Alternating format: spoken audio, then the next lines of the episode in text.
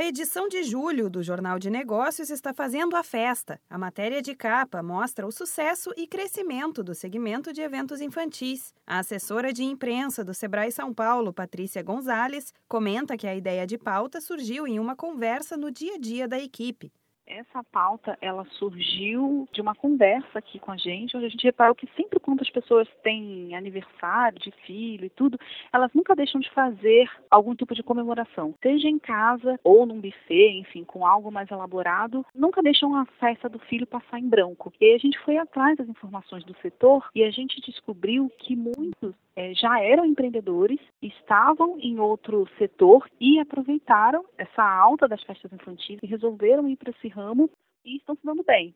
Outros artigos da publicação trazem a comemoração dos 10 anos do MEI, com informações e exemplos de microempreendedores individuais formalizados que deram certo, e também apresenta a ESE, Escola Superior de Empreendedorismo do Sebrae São Paulo, que ensina como apresentar uma ideia de negócio da forma mais eficiente. O Jornal de Negócios existe há 25 anos e tem cerca de 250 mil exemplares impressos todo mês, distribuídos gratuitamente para empreendedores de todo o estado Patrícia Gonzalez reforça que os empreendedores que acompanham as publicações têm uma grande oportunidade de conhecer tendências e exemplos de empresários de sucesso. O jornal de negócios para o empreendedor ele é uma grande prestação de serviço, né? Então, por aqui, pelas histórias, eu acho que eles conseguem acompanhar as tendências, conhecer histórias, cases que inspiram, ou de repente, você lendo uma matéria de alguém que passou por alguma situação, você ter um insight para procurar uma outra solução, ficar por dentro também do que o Sebrae está oferecendo, como ele pode ajudar. Eu acho que é interessante a pessoa acompanhar e ver, e a partir daí ela tirar as próprias ideias e procurar a gente sempre que ela precisar, porque tem dicas, tem histórias muito interessantes que eu acho que servem de inspiração mesmo.